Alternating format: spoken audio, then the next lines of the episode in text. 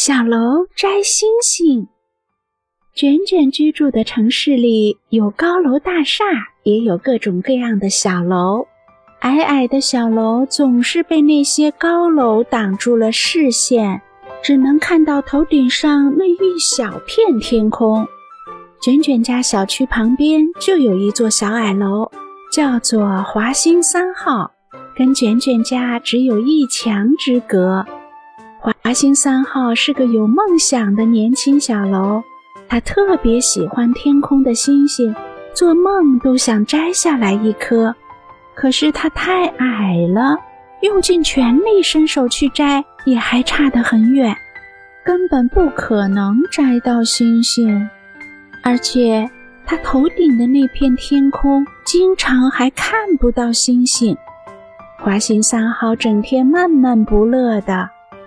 妈妈是华星一号，她经常看到自己的儿子仰望天空，自言自语的，就有点担心。儿子，你喜欢星星？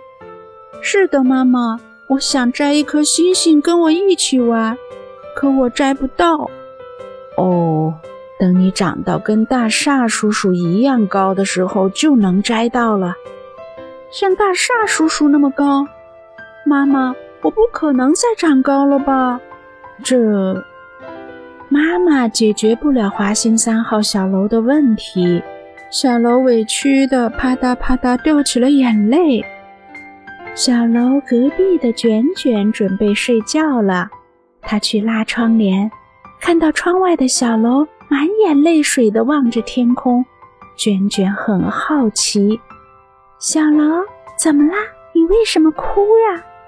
夜里很安静，卷卷小声问道。小楼跟卷卷说了他的心事。哦，星星确实太高了，很难摘到。也许会有其他办法。什么办法？华星三号满眼期待。卷卷望着满天的星辰，开始动起了脑筋。他悄悄跑进爸爸的书房。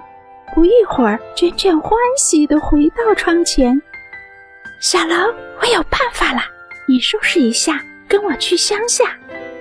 卷卷蹑手蹑脚地背上自己神奇的小鸭子包包，跟小楼手拉手地往郊外跑去。他们路过乡间小路，小鸭子和荷花们都已经睡着了。小楼和卷卷脚步轻轻的。不想吵醒他们。起风了，夜晚有点凉。小楼把卷卷放到自己身上的空房间里，他们一起穿过田野，加快了脚步。卷卷在房间里给小楼导航。他们很快来到了一个池塘边，小楼突然停下脚步，激动地喊了起来：“星星，星星！卷卷，快看！”天上的星星都到池塘里了，夜空中星星的倒影映在浅浅的池塘里，池塘里星光闪闪，非常壮观。小楼放下卷卷，他们一起开始捞星星。华星三号捞起这个，又看上了那个，他看哪一颗星星都好看。卷卷捞起了一颗最大的星星给他，小楼，这颗最美啦。小楼接过卷卷给他的星星，他把星星捧在手心里，星光照耀着小楼幸福的脸。谢谢谢谢，这颗最好。小楼，我们得快点回去，一会儿妈妈们要担心我们啦。华星三号带着卷卷快速回到了家里，他悄悄站回到妈妈的身边。